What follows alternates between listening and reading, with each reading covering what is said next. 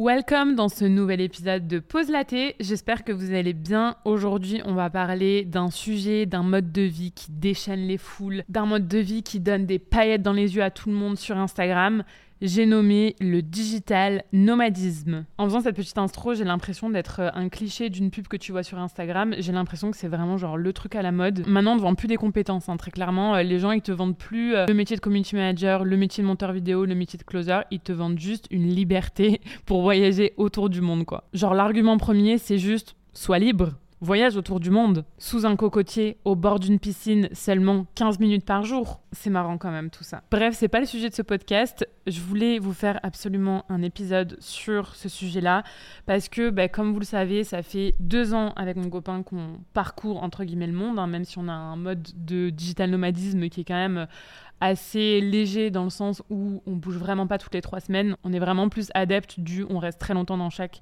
destination qu'on fait. Mais bref, j'ai l'impression que tout le monde en en parlant avec des gens de ma communauté et même autour de moi, je le vois bien, que tout le monde idéalise, mais cette vie euh, a un truc euh, de fou. Et franchement, je comprends parce que moi-même, j'en ai rêvé de cette vie-là et maintenant que je la vis, je la kiffe.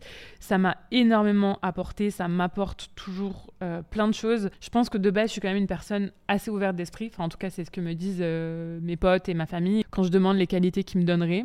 qui fait ça? En vrai, c'est super bizarre. Mais bref, on me le dit souvent.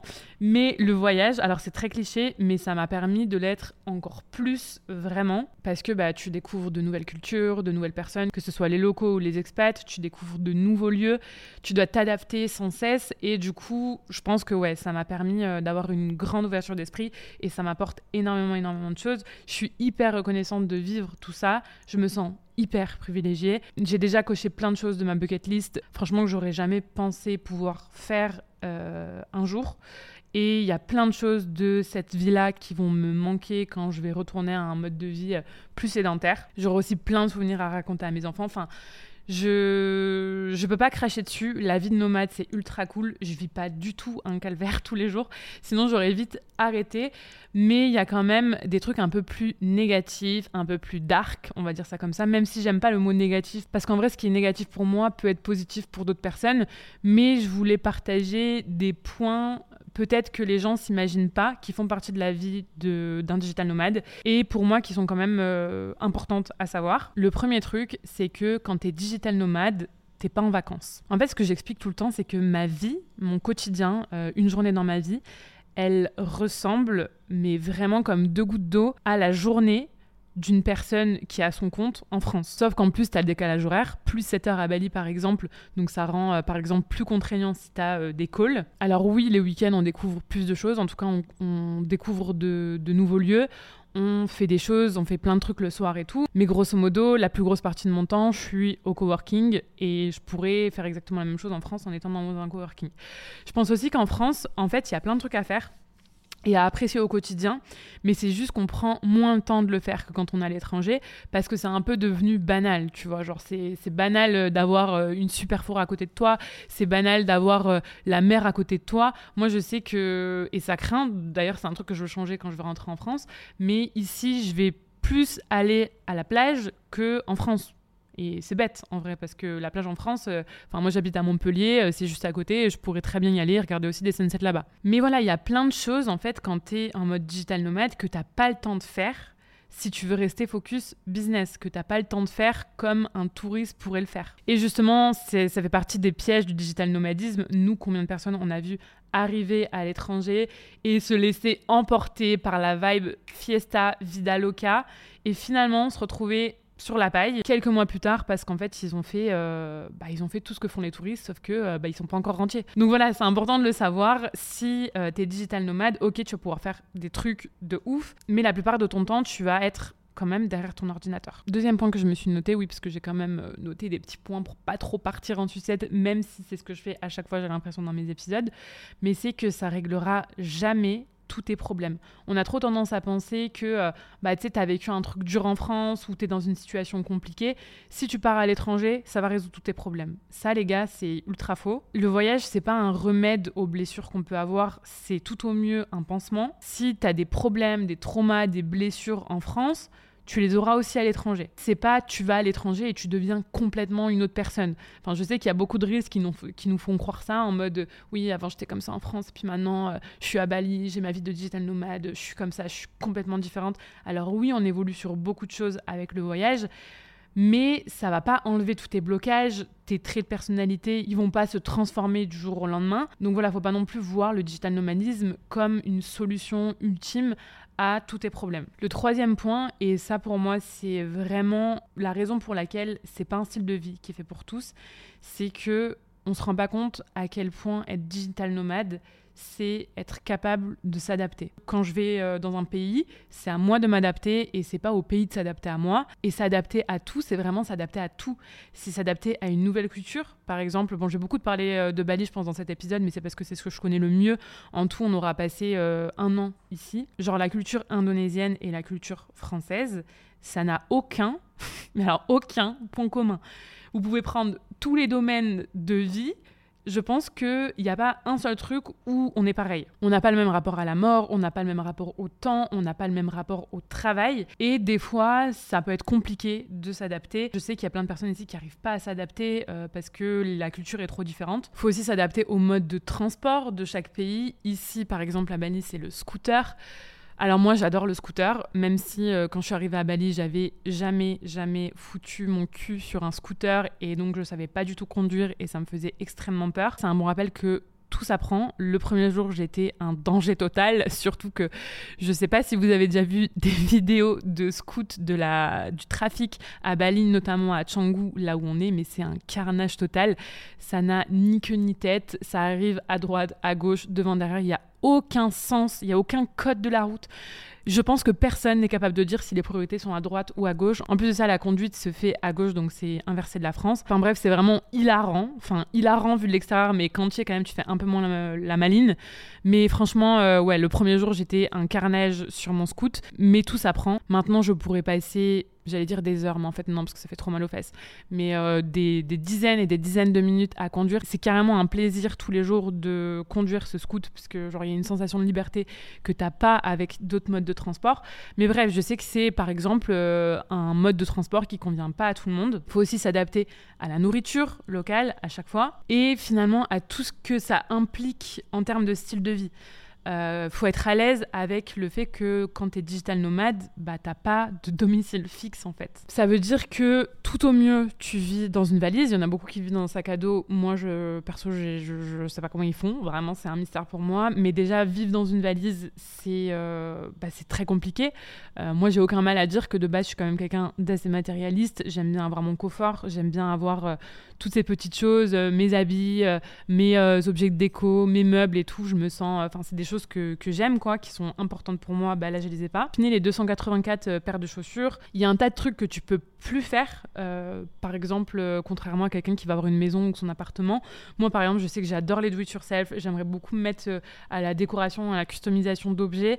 Je peux pas le faire à, l'étranger parce que ça servirait à rien. Déjà, j'ai pas le matériel, j'ai pas l'espace et je pourrais pas embarquer ça avec moi. On n'a pas de bureau en tant que digital nomade et ça, faut savoir que c'est un truc qui nous fait rêver actuellement avec mon copain c'est juste d'imaginer avoir notre propre bureau, notre pièce aménagée avec un grand iMac, avec un setup pour tourner nos podcasts, nos vidéos, avec notre déco à notre charte graphique. Enfin, vraiment d'avoir un, espace où euh, c'est ton bureau, tu vois. Genre, c'est là où tu as tes idées business et où tu développes ton entreprise. Ça veut aussi dire que tu sais jamais où tu seras euh, le mois prochain. Et cette charge mentale du nouveau logement à trouver, elle est juste énorme. Enfin, en tout cas, pour moi, elle est énorme. Surtout quand tu voyages dans des destinations hyper touristiques. Nous, on a eu deux expériences à Bali qui ont été complètement différentes.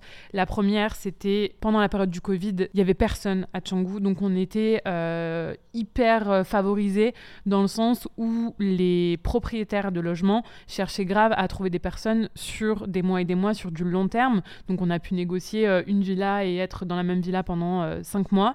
Mais là, c'est tout le contraire. Quand tu es dans un endroit hyper touristique comme là, ça réouvert, les propriétaires d'appartements préfèrent mille fois louer à la nuit ou louer à la semaine parce que financièrement, c'est bien plus avantageux pour eux. C'est très rare. Là, tous nos potes, il y a personne, quasi personne qui a euh, un logement long terme. Et donc, tu as toujours euh, ce truc dans ta tête où tu te dis, bah en fait, euh, il faut que je trouve un logement pour le mois d'après. Pareil, tu sais jamais, tu choisis toujours un logement sur Airbnb ou mieux tu te déplaces, mais tu sais jamais si vraiment ça va t'aller, si le logement va être bien, s'il va être assez lumineux, s'il va pas y avoir de bruit. Alors à Canggu, c'est une plaie pour trouver un endroit où t'as pas le bruit de la construction, où t'as pas le bruit des scooters, où c'est bien isolé, c'est quasi mission impossible. Puis du coup, bah, il faut toujours se créer sans cesse, sans cesse une nouvelle routine. Il faut trouver tous les mois un nouveau coworking, une nouvelle salle de sport, un nouveau café où tu vas prendre ton petit déj. C'est comme un reset en fait tous les mois. Et ce qui revient beaucoup de nos potes qui sont digital nomades, on en parle souvent, c'est ce manque finalement de stabilité. La stabilité du logement, donc la stabilité voilà d'être ancré matériellement à un endroit la stabilité financière aussi pour beaucoup, parce que euh, bah, il y a beaucoup de digital nomades qui finalement débutent leur activité et qui ont du coup pas des revenus qui sont très récurrents. Et ça peut être une angoisse parce que bon, on y reviendra au point d'après. Mais quand tu es à l'étranger, t'as beau te dire je suis en Asie, euh, je suis euh, dans un endroit qui coûte pas cher, il y a beaucoup beaucoup de dépenses. Il y a aussi ce manque de stabilité relationnel, je vais dire ça comme ça. En fait, je pense que l'humain de base a besoin de stabilité, et notamment dans les relations. Quand tu es en France, tu as ta famille, tu as tes amis, tes amis euh, que tu as en général depuis longtemps. À l'étranger, c'est pas du tout ça. Oui, certes, tu vas rencontrer beaucoup de monde, mais en fait, ces gens, ils font des allers-retours. Ils vont, ils viennent, ils repartent. Ici, c'est vraiment un moulin. Donc, tu as beaucoup moins de stabilité dans les relations. Et alors là, je vais parler d'un truc qui n'est pas mon cas parce que justement, j'ai la chance, entre guillemets, d'être à deux à l'étranger. Et donc, en fait, moi, mon pilier, ma stabilité, finalement, c'est Tony. Mais pour avoir quasi que des copines célibataires ici, le fait de ne pas être en couple, c'est encore plus un manque de stabilité, en fait. Elles ressentent plus encore euh, ce manque de stabilité, ce manque de, de pilier, en fait, dans leur vie. Quatrième chose à savoir, c'est qu'à l'étranger, on a beaucoup de dépenses. Alors bien sûr, tu auras plus de dépenses si tu décides de, vivre ton aventure de nomade aux États-Unis qu'en Asie, mais même les endroits que tu penses ne pas être très chers, il y a toujours beaucoup de dépenses en fait qu'on n'envisage pas quand on pense sur le papier être nomade, mais qui arrivent au quotidien en fait. Déjà, il faut savoir que le prix des logements, surtout si, comme je l'ai dit, euh, il s'agit d'un endroit hyper touristique, c'est extrêmement cher de vivre en Airbnb, c'est extrêmement cher de vivre à la semaine, au mois. Alors nous, avec Tony, on a quand même déjà la chance d'être deux. On a la chance aussi, je pense, de très bien gagner nos vies. Donc on n'a pas de problème, par exemple, à mettre 2000 balles dans un logement chaque mois. Mais je sais que l'argent, ça peut être très frustrant, surtout si vous êtes en début d'activité et que du coup vous dites euh, trop bien, je vais aller dans ce pays euh, ultra pas cher et je vais vivre ma best life comme un roi. Souvent, c'est une désillusion en fait quand on arrive sur place parce qu'on se rend compte que c'est pas aussi peu cher que ce qu'on pensait. Et même si les dépenses sont pas très chères, euh, par exemple ici, tu vas dans un café à Canggu, c'est à peu près 5-6 euros, tu manges pour 5-6 euros. Bah en fait, le ok, c'est pas très cher, mais le mode de vie fait que en fait tu manges dehors midi, soir, enfin tout le temps. Donc petite dépense, plus petite dépense, plus petite dépense, ça fait beaucoup de dépenses et finalement, euh, bah, ça, ça, ça, a tendance à grimper très vite. Nous, je sais qu'avec Tony, quand on est en France, finalement, on a plutôt tendance à faire des économies. La cinquième chose à savoir, et ça pour moi, c'est vraiment le point le plus bloquant du digital nomadisme, c'est que tu vas louper plein de bons moments plein de moments de qualité que tu aurais pu passer avec ta famille et avec tes amis. Moi, perso, je suis très famille. Je, quand je suis en France, je suis tout le temps fourrée avec mon frère, avec ma mère, avec mon père. Et franchement, j'ai un gros FOMO depuis deux ans. Le FOMO, c'est quoi pour ceux qui connaissent pas? C'est la fear of missing out. En gros, c'est la peur de louper des choses. C'est un truc que j'ai pas du tout ici. Par exemple, euh, je sais qu'on va déménager euh, le mois prochain à, à Uluwatu, qui est euh, à une heure de Canggu. Et en fait, Canggu, c'est vraiment là où tout se passe entre guillemets, enfin où il y a beaucoup ce côté social, entrepreneur, etc. Et euh, on a des potes qui nous ont dit mais vous avez pas peur en fait d'avoir le, le FOMO là-bas et tout. Euh, on leur a dit euh, enfin pas du tout. Vraiment moi je ressens pas du tout ça ici parce que finalement c'est des personnes que j'apprécie de ouf, mais c'est pas comme ma famille ou mes amis très très très proches. Mais voilà avec tous les proches que j'ai en France, ça c'est vraiment un sentiment que j'ai de ouf. Par exemple là je vais passer mon premier Noël sans ma famille et franchement même si on a réservé une grosse baraque et où on va être une entre potes, ça va être cool, mais j'aurais pas du tout l'impression de passer Noël. Et je sais que quand je vais voir des photos de ma famille euh, passer le réveillon euh, ensemble, ça va vraiment euh, bah, me pincer le cœur. J'ai loupé les 80 ans de ma mamie l'année dernière. Il y a une semaine, j'ai loupé les 80 ans de mon papy, où tout le monde se réunit, où on est vraiment normalement euh, une trentaine, quarantaine. Puis voilà, quoi, t'as pas tes proches avec toi. Donc euh, moi qui normalement vois ma mère euh, toutes les semaines, tous les week-ends, bah, je passe des mois sans la voir. Et franchement, au quotidien, c'est un manque qui est énorme. Pareil, tes potes, t'as l'impression de manquer plein de moments. Et puis en plus, bah, quand tu rentres, ils se remémorent des, des souvenirs, des moments qu'ils ont passés ensemble, où toi, t'étais pas là. Et donc, bah, voilà, il n'y a pas un fossé qui se creuse, pas du tout, mais c'est des moments que tu aurais aimé vivre et ça, te fait chier de pas les avoir vécus. Et la dernière chose à savoir, c'est que il n'y a pas d'endroit parfait, les gars. Je suis désolée de déconstruire un mythe, mais il y a des avantages et des inconvénients partout, dans tous les pays de, ce monde, dans toutes les villes de ce monde. Certes, il y a des inconvénients avec lesquels vous vous sentirez plus ok que d'autres, mais moi, j'ai jamais été dans un endroit où je me suis dit, ouais, tout est parfait, vraiment, euh, mais tout est nickel sur tous les points. Ça n'existe pas. Je vais vous donner encore une fois l'exemple de Bali. Alors, moi, j'ai un amour de ouf pour Bali. C'est un endroit, je pense que j'y reviendrai très souvent de toute façon euh, dans ma vie. Il y a tout un tas de trucs qui vont tellement me manquer ici, notamment, je pense, la bienveillance des gens. Pour moi, le highlight de Bali, même avant les paysages, même avant les trucs de ouf qu'on peut faire ici, c'est vraiment les locaux. J'ai jamais vu des personnes aussi gentilles et aussi bienveillantes les unes envers les autres. C'est vraiment. Euh, fou, il faut le voir pour le croire. Je sais quand je rentre en France, euh, c'est euh, genre je me mange une claque par rapport à ça parce que effectivement la mentalité n'est pas du tout la même et le rapport euh, les uns vers les autres n'est pas du tout le même. Mais il y a quand même plein de choses ici qui font que je me projette pas sur le long terme, encore moins par exemple construire une vie de famille c'est de 1 la corruption, parce qu'il faut savoir que c'est un pays qui est extrêmement corrompu. Ici, on peut t'arrêter en scout et même si tu as ton casque, même si tout est en règle, ben, on va te demander de payer. Euh, et, du coup, euh, tu vas devoir raquer. Il y a des propriétaires qui se sont déjà fait déloger parce que bah, le gouvernement du jour au lendemain avait décidé qu'ils avaient besoin de ce terrain pour construire un hôtel ou je ne sais quoi. Il y a plein de petits euh, warung sur la, plage. Donc les warung, c'est des, des, des, bars et des restaurants tenus par les locaux qui se sont fait raser du jour au lendemain, pareil, pour construire des gros hôtels et tout. Ça devient un peu n'importe quoi Bali. Pour être honnête, euh, je pourrais peut-être vous faire un épisode entier là-dessus parce que voilà, on a quand même euh, vécu pas mal de choses ici. C'est un truc bête aussi, mais tu marches pas à Bali, il euh, n'y a pas de trottoir, il n'y a pas d'infrastructure. On me dit tout le temps, mais pourquoi quand je vois des vlogs à Bali, je vois pas les gens dans la rue en train de marcher ou sur des places En fait, ça n'existe pas. Ici, c'est vraiment, tu as une mini-route pour les scooters, t'as pas de trottoir, t'as pas de place, t'as pas d'endroit piéton. Et ça, au quotidien, ça te rend vraiment hyper flemmard d'ailleurs. Mais moi, pour moi, c'est un problème de pas pouvoir euh, se balader parce que c'est un truc que j'adore. Donc, mis à part la plage, ici, tu peux pas euh, trop te balader comme ça euh, à pied. Autre chose, il n'y a pas de saison. Alors, je sais pas si c'est parce que je me fais vieille, mais franchement, 30-35 degrés toute l'année, c'est une chose avec laquelle j'ai du mal. J'aime pas l'hiver. Je pense que j'aimerais jamais l'hiver. Je, je, vais vous dire, j'adore l'hiver en France. c'est pas du tout vrai. Enfin, moi, c'est pas mon kiff de voir le soleil se lever à, à 8h30 et de le voir se coucher à 17 vraiment pas. Mais par contre, j'aime trop le printemps et l'automne. Je trouve que c'est vraiment des belles saisons. Et avoir euh, un grand soleil et 30 degrés toute l'année, je sais pas, c'est pas un truc. Euh, ça me manque d'avoir quand même des mi-saisons. Autre chose, c'est la pollution. Sur Insta, vous voyez euh, les plus belles photos, les plus belles vidéos de Bali, et c'est un pays, encore une fois, qui est extraordinairement beau. Mais par contre, il y a énormément de déchets, c'est vraiment catastrophique. Il y a pas mal d'assauts ici qui essaient de changer les choses, mais le problème vient aussi de l'éducation. Et encore une fois, on peut pas en vouloir à des balinés de pas s'intéresser à l'écologie parce que franchement, euh, ils sont pas du tout sensibilisés à ces sujets. Et pour beaucoup, leur combat, c'est tout simplement de savoir ce qu'ils vont manger euh, la semaine prochaine.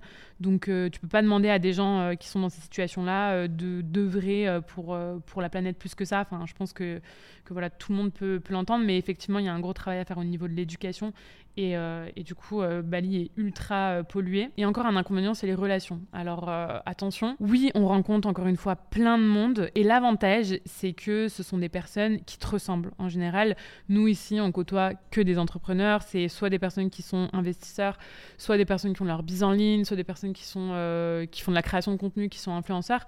Donc tu te sens beaucoup plus dans ta tribu, je vais dire ça comme ça, beaucoup plus compris. On traverse tous les mêmes enjeux, les mêmes problématique. Donc ça, c'est génial. C'est vraiment un côté que j'adore et qui va énormément me manquer. Mais ce sont des relations éphémères parce que c'est un pays de passage, c'est un endroit de passage. Les gens, pour 90% euh, d'entre eux, vont pas construire leur vie ici.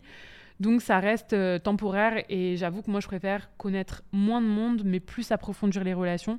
Donc ça quand même c'est un point euh, qui est aussi dérangeant, enfin pour moi en tout cas. Je pense que j'ai bien euh, débroussaillé le schmilblick. Bali c'est génial, le digital nomadisme c'est génial, mais sachez que l'herbe n'est pas toujours plus verte ailleurs. Sachez aussi les amis qu'on a toujours ce qu'on veut pas dans la vie, ça c'est véridique hein. quand tu parles aux gens qui sont sédentaires, ils ont qu'une envie c'est de voyager et quand tu parles aux gens qui sont en voyage, il y a plein de choses de leur vie de sédentaire qui leur manquent. Voilà, on est des éternels insatisfaits en tant que bons Français et il faut juste apprendre à dealer. Et je pense aussi tout simplement qu'on a des phases dans la vie. Enfin, nous, euh, il y a deux ans, on rêvait que d'une chose, c'était de voyager et c'est ce qu'on a fait et on a trop kiffé et on kiffe encore et on va encore faire ça pendant quelques mois. Et dans tous les cas, le voyage ne nous quittera jamais parce que c'est quelque chose qu'on adore, euh, découvrir une nouvelle culture, découvrir de nouvelles personnes, découvrir de nouveaux endroits. Mais on ressent le besoin maintenant d'avoir un pied à terre, on ressent le besoin de se construire matériellement, relationnellement à un endroit. Et c'est pour ça qu'on va euh, prendre un, logement, euh, un logement en France et qu'on voyagera quelques mois dans l'année euh, où on réduira notre rythme de travail quand on sera à l'étranger. Mais on ressent le besoin voilà, d'avoir plus une vie de sédentaire d'ici quelques mois. Il faut juste écouter et peut-être que dans 5 ans, on sera toujours en France et peut-être que dans 5 ans, on sera plus du tout en France et on a arrêté de se poser des questions parce que sachez les amis que rien n'est définitif dans la vie. On change, tout le monde change et c'est la vie quoi, c'est trop cool. Je pense que c'est une belle conclusion pour la fin de ce J'espère que cet épisode vous a plu. N'hésitez pas à noter encore une fois le podcast, à m'envoyer un petit message sur Instagram. Et je vous dis à très vite dans Pause Laté.